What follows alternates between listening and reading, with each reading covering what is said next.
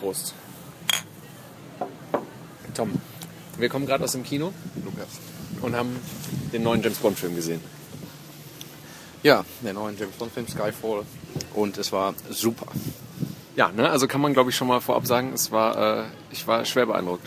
Als erstes habe ich am Ende gedacht, äh, es kann keinen weiteren mehr geben, weil äh, das Thema ist äh, ziemlich ausgepresst worden, quasi wie eine Zitrone. Aber es kam Gutes dabei raus. Es geht ähm, ga- ganz grob erstmal, also für die eine namentlich nicht genannte Person, die noch nie einen James Bond Film gesehen hat, es geht um einen britischen Geheimagenten, der mittlerweile seit 50 Jahren ermittelt in äh, verschiedenen Reinkarnationen. Äh, Das ist der dritte mit Daniel Craig. Und ähm, in, in diesem Fall geht es eigentlich sehr konkret darum, äh, um den alten Geheimdienst und die neuen Bedrohungen in der Welt. Und äh, die Frage, wie, wie ein alter Geheimdienst äh, damit umgehen kann und wie Agenten, die halt äh, es gewohnt sind, irgendwie irgendwelche Leute zu verfolgen, irgendwelche fremden Staaten zu infiltrieren, wie die äh, damit umgehen mit, mit moderner, das ist mit Cyberterrorismus quasi. Genau, nicht nur Cyberterrorismus, sondern auch, wie es M in einem äh, äh, Untersuchungsausschuss formuliert, äh, fühlen Sie sich sicher, der Feind hat keinen Namen, kein Gesicht und keine Flagge mehr, keine Nation. Äh, die unbekannte Bedrohung von überall ist halt überall. Kriegt aber dann zum Glück dann doch noch ein Gesicht für den äh, Filmzuschauer. Und zwar ein total spektakuläres, sage ich mal. Javier Bardem. Genau, in blond gefärbt und äh, wie soll man sagen, der Bösewicht ist ein echter Joker. Ja, ich, ich muss auch sagen, also äh, da hatte ich dann doch, also ich hatte generell den Eindruck, dass, äh, dass die Produzenten eigentlich ganz gerne Christopher Nolan als Regisseur gehabt hätten, weil äh, der ganze Film sich schon orientiert an den letzten Batman-Filmen, auch ein bisschen an Inception teilweise vom Look her. Ja, an den, äh, auf jeden Fall an den äh, Filmen von Christopher Nolan. Es kommt zum Beispiel als Motiv hinein immer die Kindheit, so, so aus der Kindheit, aus der Jugend, so eine Rache und verlorene Eltern. Äh, diese ganze Symbolik, die wird ganz, ganz wunderbar ausge, ausgelotet in vielen Szenen. Es geht zurück in die Heimat, ins Hochland, da gibt's einen Tunnel, da geht's ganz tief runter, ganz tief in die, ach, ganz äh, in die Seele quasi des, des Hochlands. Kein klassischer Actionfilm. Also, oder, oder, ein sehr klassischer Actionfilm im Sinne von ein sehr klassischer James Bond-Film. Also so schließt eigentlich eher an an äh, Liebesgrüße aus Moskau oder sowas. So sehr traditionelle, nicht so explosionslastige Filme, die eher so den Arbeitsalltag von Geheimagenten auch porträtieren, wie wir ihn uns vorstellen können. Ja, viel weniger, also viel weniger Actionsequenzen. Also die Actionsequenzen, die drin sind, sind natürlich auf höchstem Bond-Standard. Also da wird über die Dächer von äh, Istanbul wird mit den Motorrädern gerast und die Locations, die zwischendurch vorkommen, das gibt natürlich das Spielcasino, die schönen Frauen, die Boote, äh, wunderbar aufgenommen. Das ist schon drin. Aber es gibt auch extrem lange Sequenzen, die jetzt äh, actionlos sind, wo Personen sich unterhalten. Und da kommt ganz stark der, kommt der Kameramann ganz stark ins Spiel, nämlich Roger Deakins, der da wunderbar äh, diese Stimmung äh, ins Bild setzt, finde ich. Regie Sam Mendes, den man jetzt, naja, Jarhead war so ein bisschen actionmäßig, aber äh, sein erster Film war American Beauty. Äh, sein, ich glaube, letzter Film davor war die kleine Indie-Komödie Away We Go. Also eigentlich auch eine, naja, überraschende Wahl, aber er hat das sehr gut gemacht. Ja, es hat super gut funktioniert, auf jeden Fall. Aber nochmal ganz kurz äh, zurück zu den Actionsequenzen. Es gibt zum Beispiel, was, was mir sehr gut gefallen hat, am, am Ende, äh, die, die, die glorreichen Sieben kennen vielleicht äh, Menschen irgendwie. Daran erinnert das. Es wird sich verschanzt und es wird vorbereitet. Es gibt so eine Ruhe vor dem Sturm nochmal. Und die ist richtig lang, richtig 20 Minuten vielleicht, naja, vielleicht ist es 20 Minuten zu lang, aber eine Viertelstunde bestimmt wird sich sozusagen auf den Angriff des Bösen vorbereitet. Das ist ganz, ganz großartig. Es gibt auch immer wieder Verweise auf, auf die Serie. Es gibt Au- Augenzwinkern. Zum Beispiel kommt der gute alte Aston Martin DB5 nochmal zum Einsatz.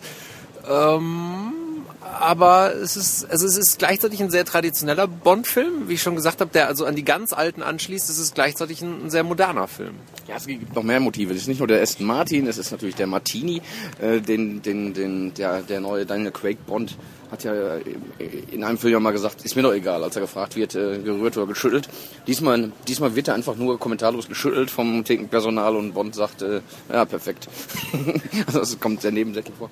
Und die, die Gadgets. Die Gadgets sind natürlich ein Riesenthema immer bei Bond gewesen. Und äh, ich glaube, irgendwer hat schon festgestellt, da die Welt so voll Gadgets ist heute, jede Woche gibt es was Apple neu und wir können hier einen Podcast machen quasi irgendwo vor der Tür. Und ähm, auf, dem Telefon. auf dem Telefon und äh, GPS-mäßig könnten wir auch noch das und wahrscheinlich könnten wir noch, wer weiß was machen, was Bond früher nur konnte. Und deshalb kriegt er jetzt, äh, im neuen Film hat er eigentlich nur eine Knarre und einen äh, Sender, einen Peilsender quasi. Mit, mit dem grandiosen Satz von Q, äh, was erwarten Sie, einen explodierenden äh, Kugelschreiber? Die Zeiten sind vorbei. Genau, die Zeiten sind also wirklich vorbei, die Gadgets äh, und äh, das, das äh, referiert sehr schön. Das Motiv zieht sich so wunderbar durch, die Vergangenheit und die Gegenwart.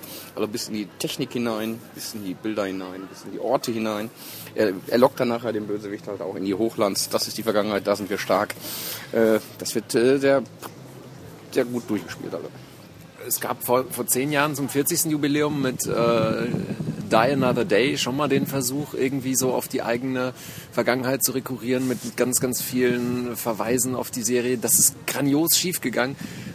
Warum hat es diesmal funktioniert? Das ist eine gute Frage. Das möchte ich auch gerne mal wissen. Was einfach besser gemacht ist auf, auf eine Art. Und weil es die eigene Geschichte auch ernst nimmt und nicht irgendwie als, als, als Witz begreift. Ja, der, der, ist relativ ironiefrei. Trotz dieser ganzen äh, Gags und Referenzen und so äh, ist es ein relativ ironiefreier Bond. Nach wie vor ist dieser Bond auch einer, ein körperlich schwer arbeitender Bond. Ein also sehr viel aushaltender Bond. Der kriegt immer drauf auch und äh, es tut ihm auch weh. Und er weint und er blutet und äh, Roger Moore hat das meines Wissens nach nie getan. Wie findest du eigentlich Daniel Craig generell als Bond?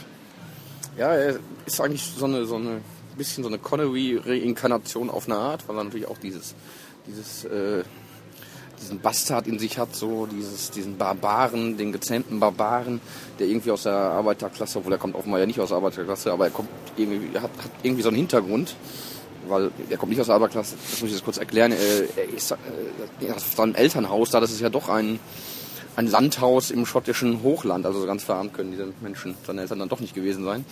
Aber er, hat irgendwie so einen, diesen proletarischen Hintergrund, äh, diesen Körper, den proletarischen Körper, den er da in so einem Anzug vor spazieren führt.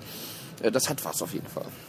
Also es, es geht um Bonds äh, Vergangenheit auch am Schluss. Es geht in sein Elternhaus und äh, du hast bemängelt, dass wieder nicht thematisiert wurde, wo James Bond eigentlich geboren wurde.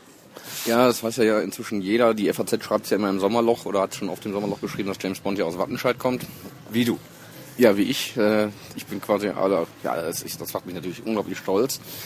Als Wattenscheider hat man ja nicht viel zu lachen in der, in der Welt, im Ruhrgebiet sowieso nicht. Und Fußball und ich will da gar nicht drüber sprechen. Und da ist man natürlich stolz, dass jemand wie James Bond in, in Wattenscheid geboren ist, wie Ian Fleming in irgendeinem, äh, kurzer Hintergrund. Ian Fleming hat das, glaube ich, mal im Gespräch mit seinem Biografen äh, fallen lassen. In einem Treatment gibt es halt, James Bond wurde geboren, irgendwann nach dem Ersten, im Ersten Weltkrieg, nach dem Ersten Weltkrieg, glaube ich, weil seine Eltern waren Diplomaten und waren da mit der Zerschlagung der Wirtschaft in Deutschland beschäftigt, in den, dem Bergbau äh, und der Eisen- und äh, Kriegsindustrie und da waren sie gerade in Wattenscheid und da ist er halt zur Welt gekommen. Das, das hat äh, Ian Fleming gesagt, das ist jetzt nicht von irgendwelchen Wattenscheider äh, Marketingleuten erfunden worden, sondern von Ian Fleming. Kommt aber im Film, wie gesagt, nicht vor passt auch leider kaum in den Film rein. Also es wird weil, eigentlich nie erwähnt, in keinem Bond-Film wird weil, leider erwähnt. Weil Bond natürlich jetzt auch mittlerweile zu jung ist, um im Ersten Weltkrieg geboren worden zu sein. Das ist auch wiederum richtig, Lukas. Das hast du wieder messerscharf ermittelt. ähm, naja, man kann auch nach dem Zweiten Weltkrieg in Hoch, äh, Wattenscheid geboren sein. Ich habe vorher überhaupt keine Artikel zum Film gelesen, weil ich mir nicht irgendwie irgendwas kaputt machen wollte mit irgendwelchen Voraberzählungen. Spiegel Online macht das sehr gerne und äh, deponiert schon mal so die wichtigsten Szenen äh, im Text. Vielleicht sollten wir an dieser Stelle einfach einen Spoiler-Alert sagen und äh, wenn Sie den Film noch nicht gesehen haben, dann hören Sie jetzt vielleicht nicht weiter zu. Ähm, was passiert eigentlich genau? Es gibt einen Angriff auf den MI6 wie sich dann relativ schnell herausstellt, von einem ehemaligen Agenten. Genau, ein Racheakt im weitesten Sinne, ein Fanatiker, ein Psychopath. Ja, eben der Javier Bardem mit blond gefärbten Haaren und äh, dass er ein Psychopath ist, stellt sich natürlich relativ schnell raus, weil er ist dann auch, hat auch so, so leicht schwule Anklänge dann plötzlich noch und äh, verzieht grandios das Gesicht auf jeden Fall. Äh, es ist nah am, am Chargieren dran auf jeden Fall. äh, und der äh, hat ganz ausgeklügelte Pläne, äh, wie er seiner Ziehmutter äh, M, gespielt von, Judy Dench, ganz hervorragend mal wieder, äh, an den Kragen. Also das ist eigentlich eine persönliche Rachegeschichte. Er will gar nicht den Engländern so stark an den Kragen oder der westlichen Welt, sondern schon ganz zielgerichtet seiner Ziehmutter, der bösen Frau der Verkörperung natürlich des so eine Parano Paranoia hat ihn auch äh, gepackt, aber die ist vielleicht auch gar nicht so unberechtigt. Ja, es, ist, es changiert dann auch so an, an so einer Stelle zwischen, äh, wer sind eigentlich die Guten und ähm, welche Mittel wenden die Guten an, um die Guten zu bleiben und äh, sind es nicht manchmal auch böse Mittel? Sie sagt schlichtweg, sie habe ihn geopfert, ja. Aber ich meine, wer mit Geheimdiensten, äh, das, das ist glaube ich, das ist üblich natürlich, aber die Moralfrage scheint da immer so am Rande auf. Und das ist für Bond jetzt auch nicht, nicht üblich so eigentlich. Früher hat, wie gesagt, Roger Moore und so seine Kollegen haben relativ kalt lächelnd alles umgelegt, was sich denen nah an Voodoo-Zauberern und äh, Eisendurchbeißern und Stahlsteinen in sich gestellt hat. Es wird äh, getrunken, also Judy Dench kriegt schon mittags um 12 Uhr ungefähr äh, Wasser, äh, Wasserglas, große Whiskys eingeschenkt. Ich klar, man will ja auch verklickern, dass man sie rauswirft und so. Aber trotzdem das ist sehr oldschool, finde ich gut auch. Ne? Wir müssten in unseren Jobs jetzt nicht die abends in der Kneipe sitzen, wenn wir schon mittags äh, den Whisky so in uns reinhämmern würden. Eigentlich hat jemand eine Flasche Whisky da, obwohl die ist auch nicht betrunken. Ne? Das ist natürlich ein Unterschied. Es wird auch geraucht zwischendurch, was mir auch aufgefallen ist. Es ist ja schon erstaunlich, wenn einem mittlerweile auffällt, dass in Filmen noch geraucht wird. Ähm, ich, ich fand das alles. Es, es, es wirkte stellenweise wirklich so wie, wie, wie so ein 60er-Jahre-Film. Auch, auch von der Optik her und sowas Klar, das ist modern, es werden Computer eingesetzt, es spielt eindeutig in der Jetztzeit. YouTube ist einmal zu sehen, aber es, es ist insgesamt ist es schon, äh, ist es schon sehr traditionell. Ja, detailfreudig, traditionell. Äh, das ist eine rundum gelungene Sache, finde ich. Wie gesagt, und äh, nochmal zum Anfang zurück, ausgequetscht wie eine Zitrone ist jetzt auch, äh, war so ein erster Eindruck, weil man denkt jetzt, was kann jetzt noch kommen? Das ist wirklich alles drin gewesen nochmal. Hallo. Hi. Und äh, trotzdem wird am Ende nochmal ein, ein Dreh gefunden, der die Story noch so ein bisschen in die Zukunft drehen könnte. Also personell zumindest. Es wird im Prinzip mal wieder alles auf Null gesetzt. Also jetzt nicht was, was Bond angeht, aber was, was quasi den Rest des MI6 angeht. genau. Man hat jetzt einen, oh Gott, jetzt, jetzt der, der, totale Spoiler, jetzt alle wirklich endgültig weghören. Man benötigt einen neuen M, einen, einen, einen neuen M, ja. Der Q ist eh äh, neu und sogar Miss Moneypenny ist, äh, ist zum Schuss gekommen und äh, ist jetzt Miss Moneypenny, ja.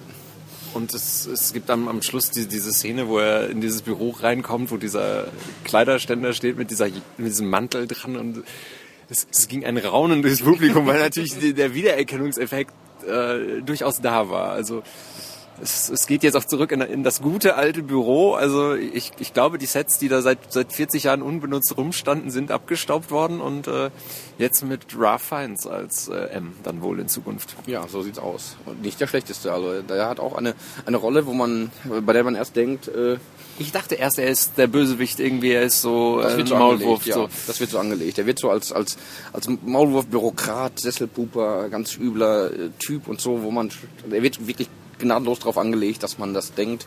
Und er hat natürlich dann seine Auferstehung und äh, äh, die ist auch memorabel, ja. Äh, Auferstehung sowieso, Resurrection ist sowieso auch ein, ein wunderbares Thema, was auch ganz, ganz oft äh, zelebriert wird. So. Der Titelsong von Adele, ich hatte es ja neulich schon im Blog geschrieben, ähm, man muss abwarten, wie das im, im Film und im Vorspann wirkt. Äh, der Vorspann ist, ist nach den zwei, naja, eher schlechten Vorspänen davor, ist jetzt äh, sehr, sehr gut geworden. Ich finde ihn super, ja. Hat so einen melancholischen Touch, das Lied ist ja auch nicht so schnell und nicht so... Und äh, das ist gut umgesetzt, visuell. Toll mal wieder. Also insgesamt äh, können wir eigentlich nur sagen, was wir schon am Anfang gesagt haben, es ist ein, ein sehr, sehr guter Film. Ja, also man muss ihn sehen als Bond-Fan sowieso. Also es ist eine zeitgesch wie, wie immer ist ein Bond-Film natürlich auch ein popkulturelles Barometer. Also nicht nur ein popkulturelles, sogar ein zeitgeschichtliches vielleicht. Ein, äh, und deshalb ist er einfach äh, extrem äh, wichtig und schön anzusehen. Muss man Top-Empfehlung. Auch, auch für die eine Frau, die wirklich noch nie einen Bond-Film gesehen hat. Sie kann das auch trotzdem genießen, obwohl sie dann diese Wiedererkennungsnummer nicht hat und so. Wir schleppen sie da einfach nächste Woche nochmal rein. Ja. okay, dann äh, beschließen wir den Abend, äh, sagen nochmal Prost. Und äh, das war's für heute. Vielen Dank fürs Zuhören.